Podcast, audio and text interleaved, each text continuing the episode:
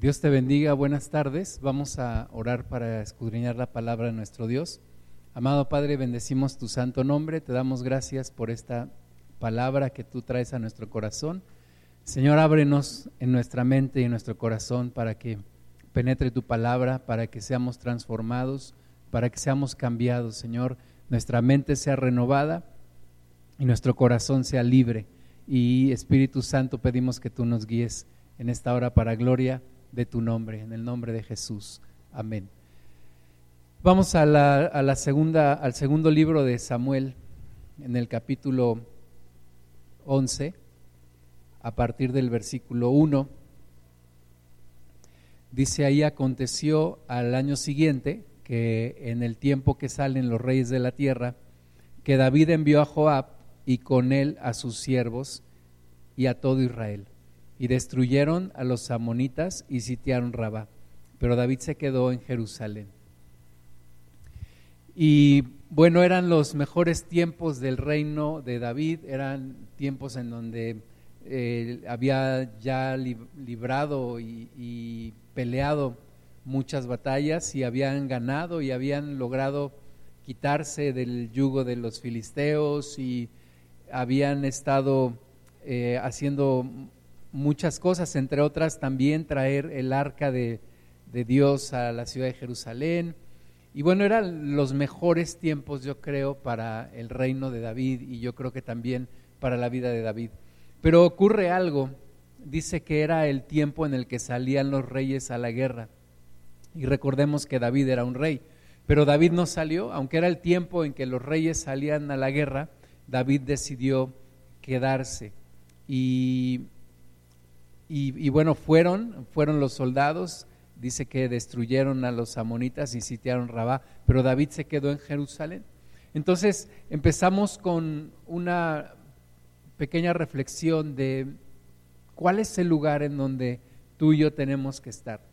Si es tiempo de que los reyes salgan a la guerra, David tenía que haber salido a la guerra y no solamente haber mandado a sus soldados, pero decidió quedarse. Y una de las cosas en donde nosotros encontramos bendiciones en estar en el lugar en donde Dios espera que estemos. Si no estamos en el lugar donde Dios espera que estemos, no podemos ser bendecidos y aún al contrario nos exponemos al ataque del enemigo. Vamos a continuar leyendo versículo 2 y sucedió un día al caer la tarde que se levantó David de su lecho y se paseaba sobre el terrado de la casa real y vio desde el terrado a una mujer que se estaba bañando, la cual era muy hermosa. Y de nuevo, hablando de estar en el lugar en donde debemos de estar, pues David no estaba peleando en la guerra, estaba en su casa y además dice que se paseaba sobre el terrado de la casa real. No era el lugar en donde tenía que estar y había una mujer que se veía desde ahí, desde ese terrado, la cual se estaba bañando y dice que era muy hermosa. Tampoco esa mujer estaba en el lugar en donde debería de estar, exponiéndose a que el rey la viera. Pero se junta todo, parecen coincidencias eh, y a veces uno se pregunta por qué Dios permite que estas cosas ocurran o por qué Dios permite que seamos tentados. La Biblia dice que Dios no tienta a nadie, pero dice que es de nuestra propia concupiscencia que somos atraídos. Pero el enemigo siempre está buscando hacernos caer en tentación. Y en este momento estaba armando un plan perfecto en donde David no estaba en el lugar donde debía estar, no estaba en la guerra, estaba en su casa, se paseaba en el terrado y la mujer estaba exponiéndose ahí. Y además la mujer era muy hermosa. Y pues David, como vamos a ver un poquito más adelante, tenía un problema de mujeres también. David era un hombre que tuvo varias mujeres. Así que, como alguien dijo, se juntaron el hambre con las ganas de comer y se crea el perfecto escenario que el, diablo quería para tentar a un hombre que la Biblia dice que es un hombre conforme al corazón de Dios. Y de nuevo eran los mejores momentos en la vida de David, desde mi punto de vista, y eran los mejores momentos en el reino. Pero en, eh, el enemigo no no le importa en qué situación estás, siempre está tratando de hacerte caer, siempre estará tratando de hacerte caer y nosotros no podemos confiarnos en ningún momento.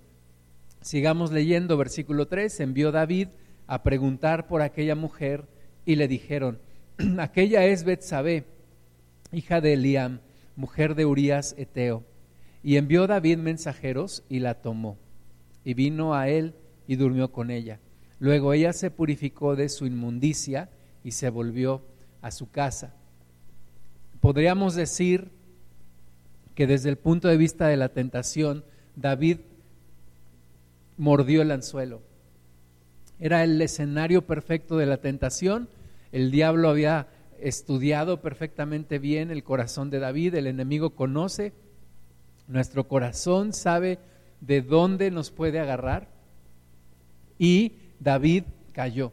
No solamente observó a la mujer, dio un siguiente paso, ¿verdad? En lugar de quedarse observando a esa mujer, debió de haber huido de la tentación, como nos dice la palabra, pero no, en lugar de huir, se acercó más y, permaneció viendo a esa mujer y además se atrevió a preguntar quién era esa mujer. Y no solamente se atrevió a preguntar quién era esa mujer, y cuando le dicen es la mujer de uno de tus mejores soldados, Urias Eteo, no solamente se conforma con la respuesta, sino que la manda a traer y duerme con ella, tiene relaciones con esta mujer. Y hay personas que abusan del poder que tienen. Se platica la historia de un, de un hombre que hace algunas décadas tenía mucho poder en, en nuestra nación y dicen que cuando él estaba en algún evento en donde había mucha gente, había periodistas, había personas ahí, y él se quedaba viendo a una mujer y le gustaba, él simplemente le decía a alguno de sus colaboradores, investigame quién es, y él se aprovechaba de su poder y caía eh, la mujer en relaciones con, con ese hombre. Y así David se aprovecha de su poder, tiene todo el poder, manda a llamar a la mujer y la mujer duerme con David. Y parece que todo ahí pudiera haber terminado. Dice que la mujer se purificó de su inmundicia y se regresó a su casa. Parece que todo termina o todo podría terminar ahí. Pero sabemos que toda acción tiene una reacción y toda decisión tiene una consecuencia. Y tú y yo podemos escoger la decisión que vamos a tomar, pero lo que no podemos es cambiar las consecuencias de la decisión que tomamos. Así que la historia no termina ahí. Para David hubiera sido bueno que ahí hubiera terminado, pero no terminó ahí. Versículo 5 dice, y concibió la mujer y envió a hacerlo saber a David, diciendo, estoy encinta. Entonces las cosas empiezan a complicarse, porque no terminó ahí, no terminó como una, una aventura. Alguien podría decir, bueno, pues ¿cuál es el problema? Es una simple aventura, no pasó nada, pero sí pasa algo. Siempre que caemos en pecado, algo pasa. Y esta mujer ahí estaba diciendo que está embarazada y pues como diciéndole a David, tú y yo tenemos un problema. Versículo 6, entonces David envió a decir a Joab, a su, a su líder del ejército, le dice, envíame a Urias Eteo. Y Joab envió a Urias a David. Cuando Urias vino a él, David le preguntó por la salud de Joab y por la salud del pueblo y por el estado de la guerra. Después dijo David a Urias, desciende a tu casa y lava tus pies. Y saliendo Urias de la casa del rey, le fue enviado presente de la mesa real.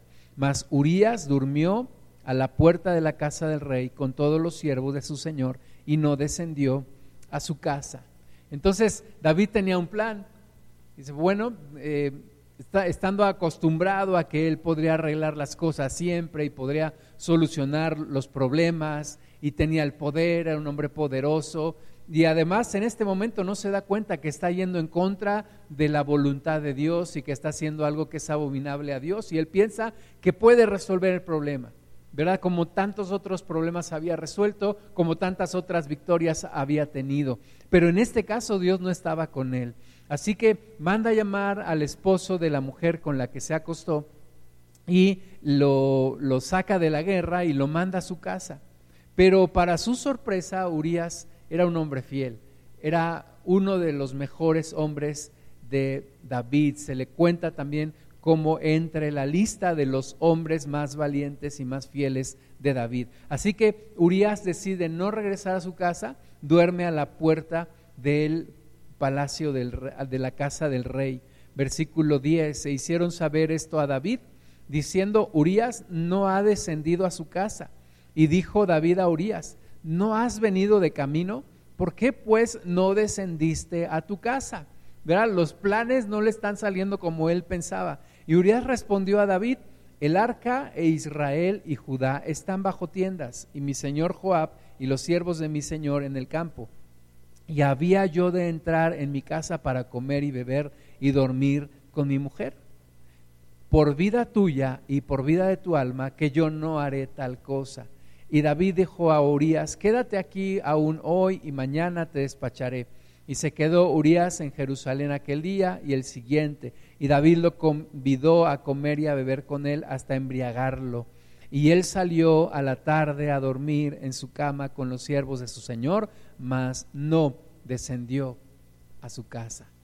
Era un hombre de integridad, un hombre fiel, uno de los mejores hombres de David. Yo creo que cuando Dios ve todo esto, la ira de Dios se enciende porque es un hombre poderoso, aprovechándose de su poder, aprovechándose de su posición, tratando de engañar a un hombre. Ya lo engañó porque ya se acostó con su mujer, pero tratando de volverlo a engañar para que vaya a su casa y tenga eh, relaciones con su esposa y el bebé que está esperando entonces piensen que es de él. Pero, pero este hombre no cae en el juego. Y muchas veces cuando las cosas no nos salen bien y nos enojamos y resistimos, hay que preguntarnos, ¿estoy haciendo lo que Dios quiere que haga? ¿O estoy yendo en contra de la voluntad de Dios? ¿O estoy resistiendo al Espíritu de Dios? ¿O estoy planeando mal?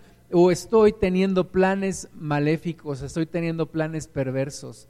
Cuando tus intenciones son correctas delante de Dios, Dios va a hacer todo lo que esté en su alcance para bendecirte y para ayudarte. Pero cuando lo que estás haciendo y tus intenciones son contrarias a lo de Dios, tú te estás cerrando un camino y eso es lo que estaba pasando con David.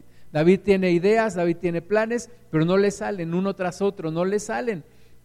Y entonces toma una decisión, de nuevo, acostumbrado a tomar decisiones, acostumbrado a resolver problemas, acostumbrado a que él gana siempre las batallas y le va bien, entonces toma una decisión. Versículo 14, venida la mañana, escribió David a Joab una carta, la cual envió por mano de Urías, y escribió en la carta diciendo, poned a Urías al frente en lo más recio de la batalla y retiraos de él, para que sea herido y muera Así fue que cuando Joab sitió la ciudad, puso a Urias en el lugar donde sabía que estaban los hombres más valientes. Y saliendo luego los de la ciudad, pelearon contra Joab y cayeron algunos del ejército de los siervos de David y murió también Urias Eteo. Eh, realmente el nivel de perversión en, este, en esta etapa en la vida de David es es exagerado. O sea, comete adulterio, trata de engañar a, a Urias, escribe una carta dirigida a su capitán del ejército diciendo, ponme a este hombre hasta el frente, pero además manda la carta por propia mano de Urias, sabiendo que es tan íntegro el hombre que no va a abrir y no va a leer la carta. Se la entrega en la mano y muere ahí en medio de la batalla. Era todo un plan perfecto, pero es un plan perverso. Es un plan perverso y cuántas veces nosotros maquinamos cosas. Ahora yo te quiero recordar que David se menciona como un hombre conforme al corazón de Dios. Y, David tiene este episodio que parece que estamos viendo un hombre que no tiene el mínimo temor de Dios. Parece que estamos leyendo la historia de un impío, de alguno de aquellos filisteos con los cuales David peleó. Parece que estamos leyendo la historia de alguno de los peores hombres en calidad moral que pudiéramos estar pensando, pero era el rey de Israel. Y yo te quiero advertir que ese es el potencial de maldad que todos tenemos. Cuando el pecado, cuando la concupiscencia, cuando el deseo de la carne se apodera de nosotros, podemos hacer cosas como las que hizo David o aún peores. Y de ahí la importancia de tener temor de Dios. Tener amor a Dios, el amor a Dios me hace acercarme a Dios, pero el temor de Dios me hace alejarme del mal. Así que todos tenemos que tener cuidado. La Biblia dice, el que piense estar firme, mire que no caiga, porque tenemos ese potencial de ese tamaño de cometer cosas perversas como las que estamos leyendo.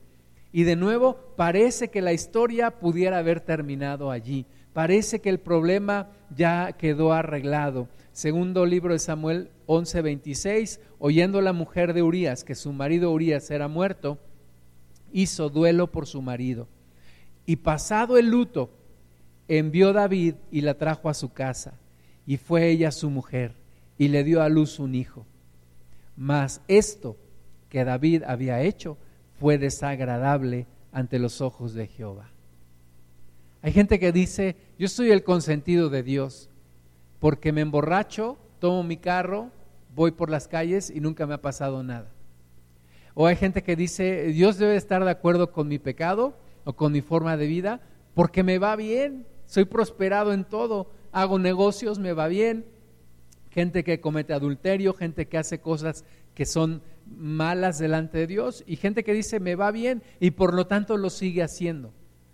Pero así le pasó a David, solo que no podemos quitar la última parte del versículo 27. Para David todo estaba perfectamente bien calculado, todo su plan había funcionado, mas esto que David había hecho fue desagradable ante los ojos de Dios. Así que no podemos ocultarnos de Dios y Dios, su vista siempre está sobre nosotros. Y Dios es juez justo. Y Dios, si bien no está esperando el momento para maldecirnos y en cuanto caigamos en pecado hacer algo, pero tenemos que tener en cuenta, Dios siempre está al pendiente de nosotros. Y más si hemos recibido a Cristo, el Espíritu Santo está dentro de nosotros. Así que tenemos que tener cuidado de todo lo que vamos haciendo, de todo lo que vamos planeando. La Biblia dice que hay hombres perversos que maquinan perversidad todas las noches, que están pensando qué hacer. Entonces, tus pensamientos y mis pensamientos deben de ser pensamientos agradables delante de Dios y no de perversión. Y parece que la historia había terminado allí para David. Eh, él queda como un hombre bueno porque pues está recogiendo a una mujer viuda que además está esperando un bebé. Pero las cosas no terminaron allí. Segundo de Samuel 12:1. Jehová envió a Natán a David. Y viniendo a él le dijo, había dos hombres en una ciudad, el uno rico y el otro pobre. El rico tenía numerosas vacas y ovejas, pero el pobre no tenía más que una sola corderita, que él había comprado y criado y que había crecido con él y con sus hijos juntamente, comiendo de su bocado y bebiendo de su vaso, y durmiendo en su seno, y la tenía como a una hija. Y vino uno de camino al hombre rico, y éste no quiso tomar de sus ovejas y de sus vacas para guisar para el caminante que había venido a él, sino que tomó la oveja de aquel hombre pobre y la preparó para aquel que había venido a él. Es una historia que el profeta Natán viene a exponérsela a David. David como su, con su función de rey, también le tocaba juzgar, también le tocaba ver por qué se hiciera justicia en todo. Y entonces cuando la historia termina de ser contada por Natán, el versículo 5 dice, entonces se encendió el furor de David en gran manera contra aquel hombre. Y dijo a Natán, vive Jehová, que el que tal hizo es digno de muerte y debe pagar la cordera con cuatro tantos porque hizo tal cosa y no tuvo misericordia. Aunque la historia es una parábola para ejemplificar lo que David había hecho, David se enciende en ira contra aquel hombre de la historia, ni siquiera lo conoce, pero dice este hombre lo que hizo es digno de muerte y debe pagar de acuerdo a la ley con cuatro tantos por lo que hizo, porque no tuvo misericordia. Yo te pregunto si David sintió esto, ¿qué habrá sentido Dios cuando vio todo lo que David hizo? Versículo 7. Entonces dijo Natán a David, tú eres aquel hombre, tú eres ese hombre. Y ya no dejó a David hacerse ni a un lado ni a otro. Cuando el Espíritu Santo viene y redarguye tu corazón, y te presenta realmente como la persona que eres, como la persona que somos. Y cuando hemos hecho mal delante de Dios, el Espíritu de Dios, una de sus labores es redarguirnos de pecado. Así que era el Espíritu Santo el que le está diciendo a David, tú eres aquel hombre. Así ha dicho Jehová, Dios de Israel. Yo te ungí por rey sobre Israel y te libré de la mano de Saúl y te di la casa de tu Señor y las mujeres de tu Señor en tu seno. Además te di la casa de Israel y de Judá, y si esto fuera poco te habría añadido mucho más. ¿Por qué pues tuviste en poco la palabra de Jehová, haciendo lo malo delante de sus ojos? A Urías Eteo heriste a espada, y tomaste por mujer a su mujer, y a él lo mataste con la espada de los hijos de Amón. ¿Por qué, ¿Por qué está diciéndole todo esto que David ya sabe que hizo? Pero Dios se lo presenta, le dice, mira, si tú no te has dado cuenta, esto es lo que hiciste. Esto es lo que tú hiciste. Delante de tus ojos tú pudiste haber tenido mil y un justificaciones para hacerlo. Pero el Espíritu de Dios viene y le presenta la radiografía de lo que Dios ha visto. Cometiste adulterio y cometiste homicidio ¿Por qué tuviste en poco mi palabra para hacer lo malo? Y es el Espíritu de Dios el que nos está redarguyendo. ¿Por qué tenemos en poco la presencia de Dios para hacer lo malo? ¿Por qué nos dejamos embaucar? ¿Por qué nos dejamos enganchar? ¿Por qué nos dejamos envolver por la tentación, por el anzuelo que el diablo nos lanza? Y nuestras emociones se enganchan y los deseos de la carne se envuelven y parece que estamos como una oveja que va hacia el matadero. Pero, pero Dios no deja de ver las situaciones. Versículo 10, por lo cual ahora no se apartará jamás de tu casa la espada, por cuanto me menospreciaste y tomaste la mujer de Urias Eteo para que fuese tu mujer.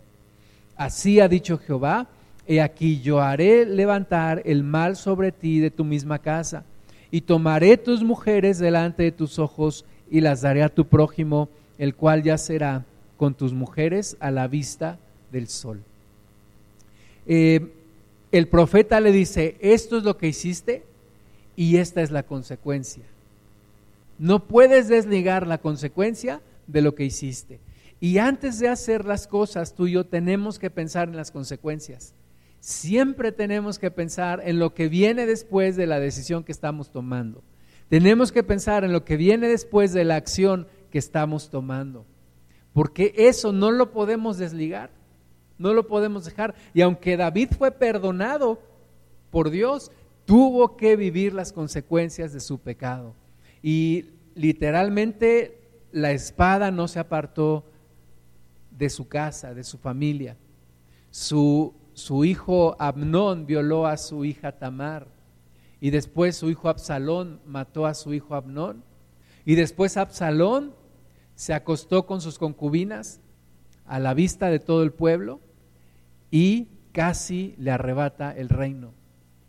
Fueron momentos muy difíciles para David, momentos muy, muy complicados, momentos en donde fue llevado al máximo estrés, al, al, fondo más, más bajo todo lo que él estuvo viviendo. Y todo se desencadena por una mala decisión. Y todo se desencadena porque no tuvo el dominio propio para dejar de ver a una mujer que se estaba bañando a la vista de él. Así que todos los problemas empiezan en pequeño y hay un momento en donde podemos acabarlos.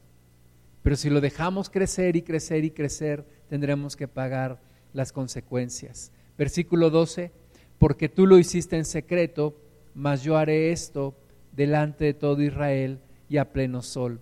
Entonces David dijo a Natán, pequé contra Jehová. Y Natán dijo a David, también Jehová ha remitido tu pecado, no morirás.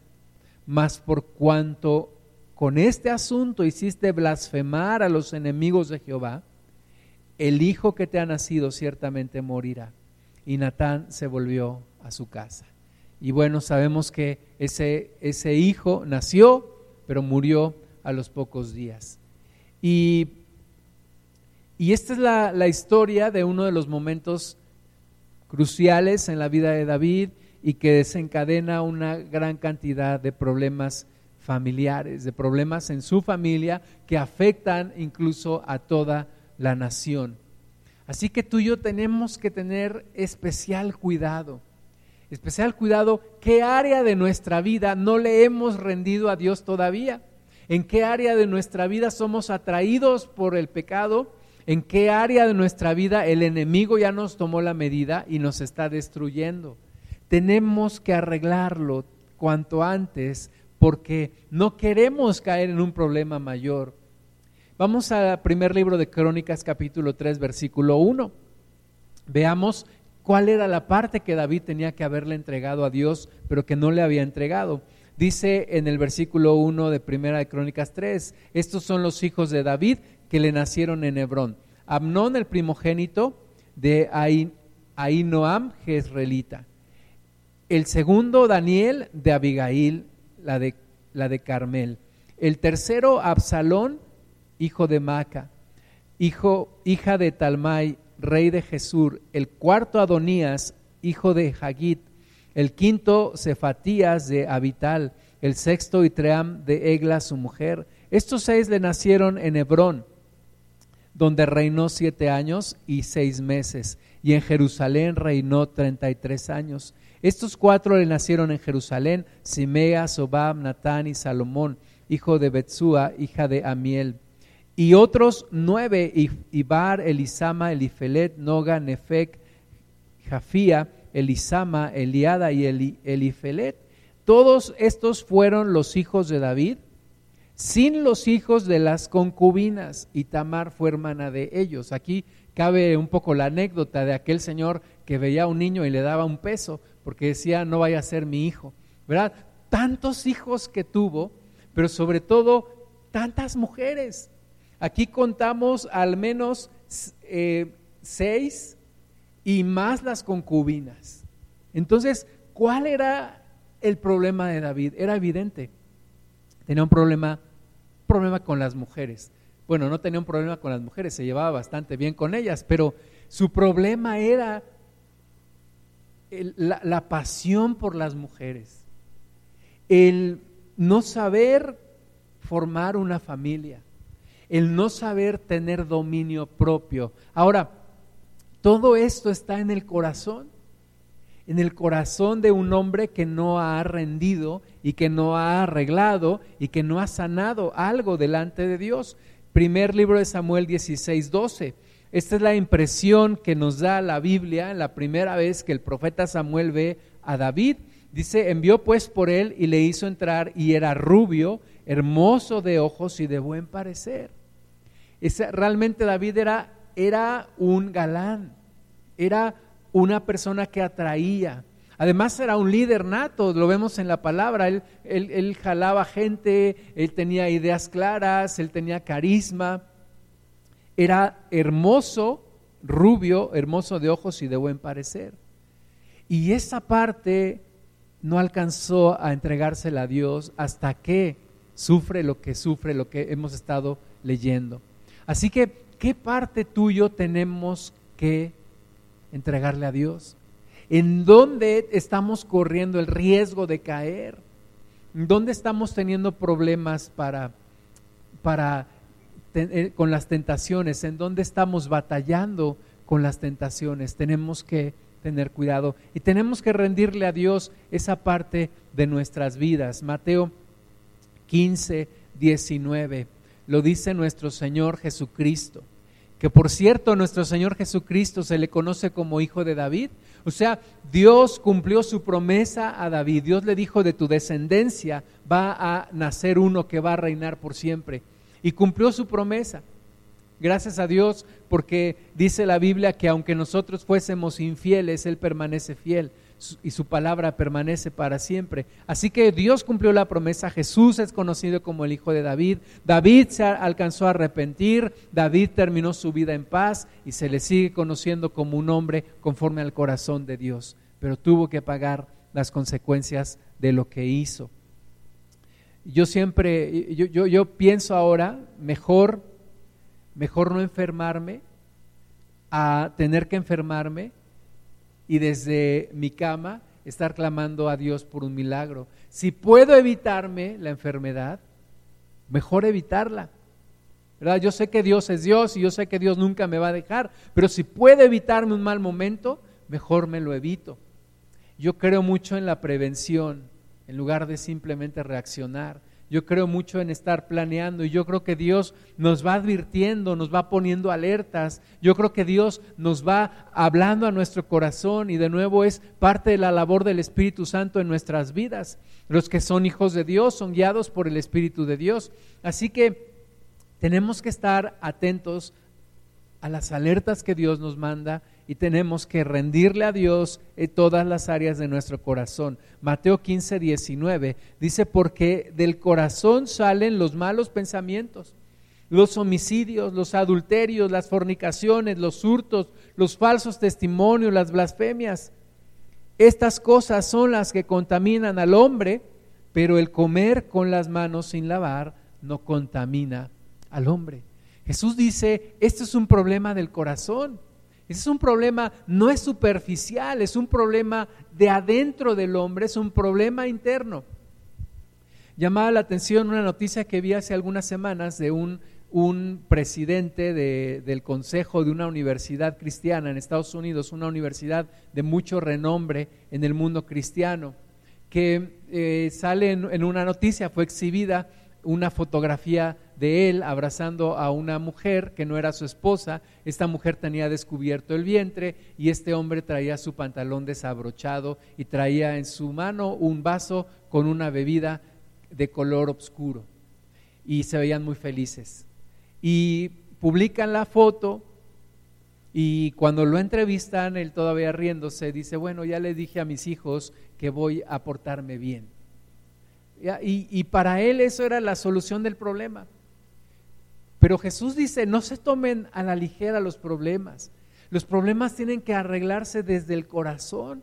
Tiene que haber una transformación del corazón, tiene que haber una renovación del corazón. Te recuerdo que tú y yo descendemos de un hombre que cayó, de un hombre que violó el primer mandamiento y su hijo violó el primero y el segundo.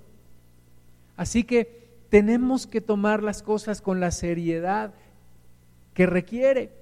Necesitamos que Jesús haga un cambio en nuestro corazón. Necesitamos que Dios haga una transformación de nuestra mente y que nos libre de una mente reprobada que, que tiende a hacer este tipo de atrocidades que acabamos de leer que pasaron en la vida de David. David después escribió el Salmo 51. Después de que recibió esta amonestación, esta reprensión de parte del profeta, y por no decir que la, recibió de parte de Dios y del Espíritu Santo, eh, David escribe este salmo, Salmo 51, versículo 10, Crea en mí, oh Dios, un corazón limpio y renueva un espíritu recto dentro de mí. No me eches de delante de ti y no quites de mí tu Santo Espíritu. Vuélveme el gozo de tu salvación y espíritu noble me sustente.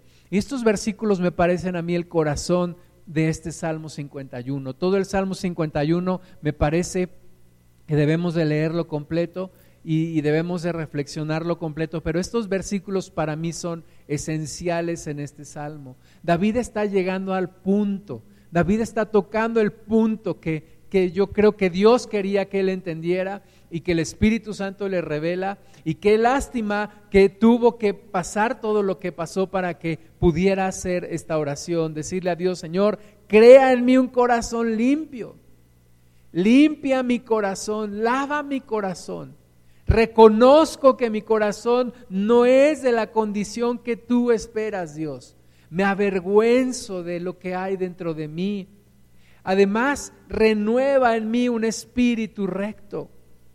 David dijo, también sean gratos los dichos de mi boca y la meditación de mi corazón delante de ti, oh Dios. Necesitamos una transformación desde adentro. Necesitamos ser renovados, no en las apariencias, no en lo superficial. Necesitamos ser renovados en el interior. Necesitamos ser cambiados en nuestro corazón, reconocer nuestra naturaleza pecaminosa los psicólogos dicen que la gente es buena. La Biblia dice que el hombre es malo y necesita un cambio de corazón, necesita una transformación de la mente. No quites de mí tu Santo Espíritu, vuélveme el gozo de tu salvación y Espíritu noble me sustente de aquí en adelante. Y David es perdonado y escribe el Salmo 32, Vamos a leer del versículo 1 al 5. Bienaventurado aquel cuya transgresión ha sido perdonada y cubierto su pecado. Bienaventurado el hombre a quien Jehová no culpa de iniquidad y en cuyo espíritu no hay engaño. Mientras callé, se envejecieron mis huesos en mi gemir todo el día, porque de día y de noche se agravó sobre mí tu mano, se volvió mi verdor en sequedades de verano. Y ahí hay una palabra hebrea, cela, que quiere decir detente y medita.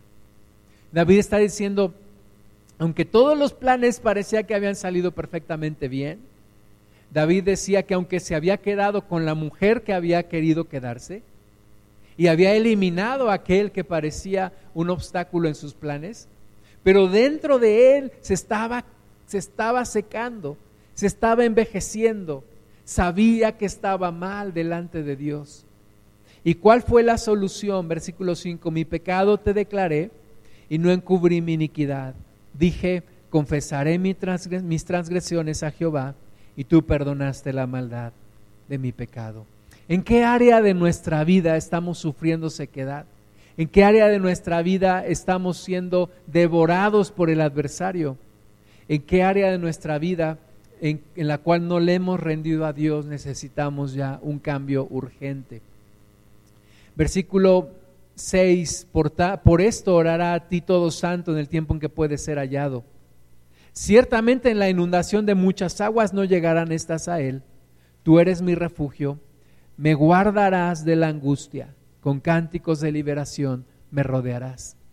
Cuando somos transparentes delante de Dios, cuando reconocemos nuestras transgresiones, cuando reconocemos que no hemos llegado aún a la estatura de varón perfecto y pedimos perdón a Dios, en este tiempo en el que Dios puede ser hallado, habrá un momento en el que ya no podrá ser hallado, habrá un momento en el que ya mm, habremos perdido la oportunidad de ponernos a cuentas, pero mientras podemos aprovecharlo Versículo 8, te haré entender y te enseñaré en el camino en que debes andar.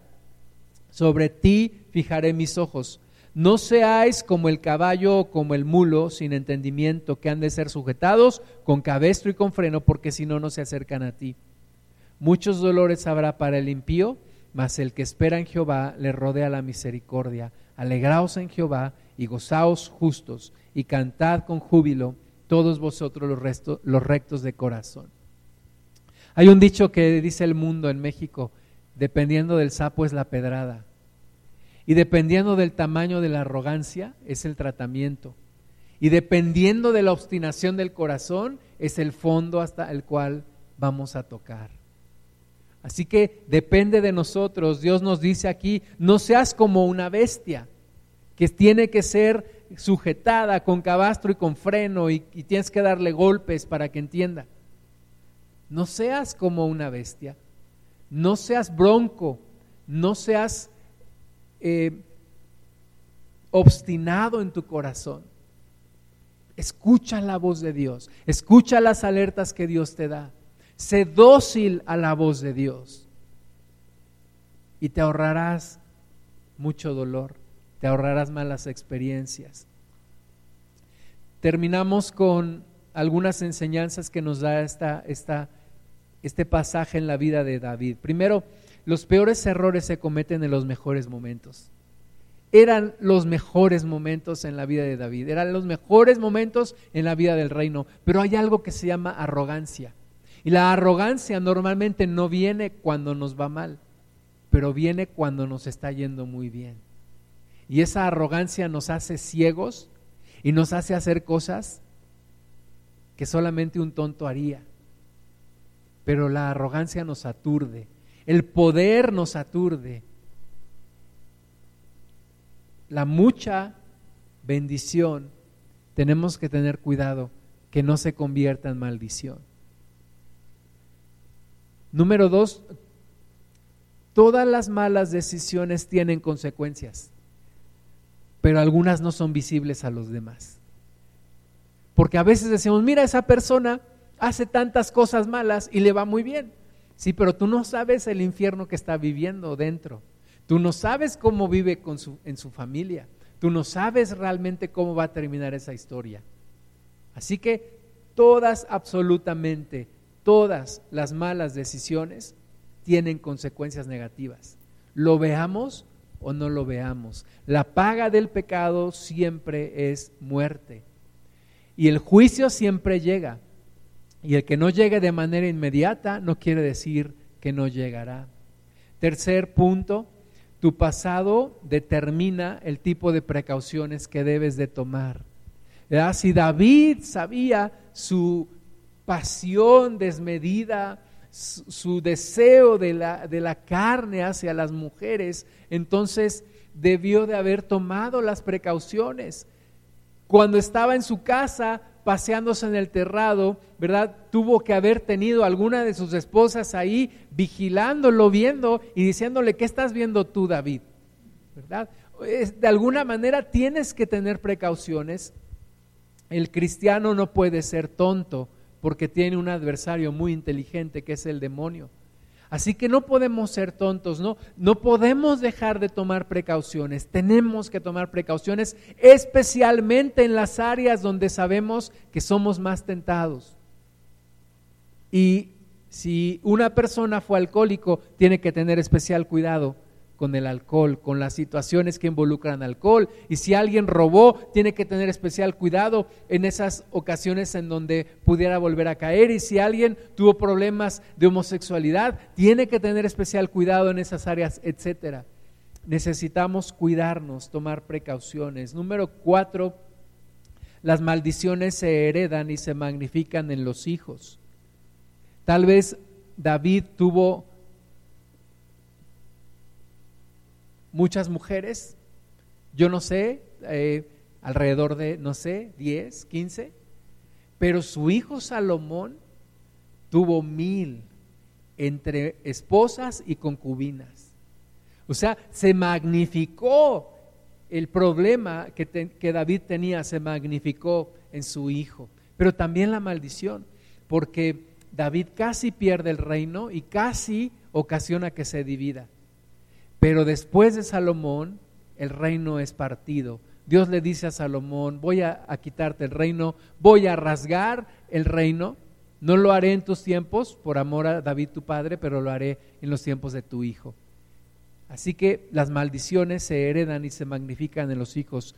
Hazlo por ti, cambia por ti y cambia también por detener una maldición hacia tu descendencia. Número cinco, a un hombre humilde le cuesta trabajo levantarse de un fracaso, pero a un arrogante nunca se sobrepone al éxito.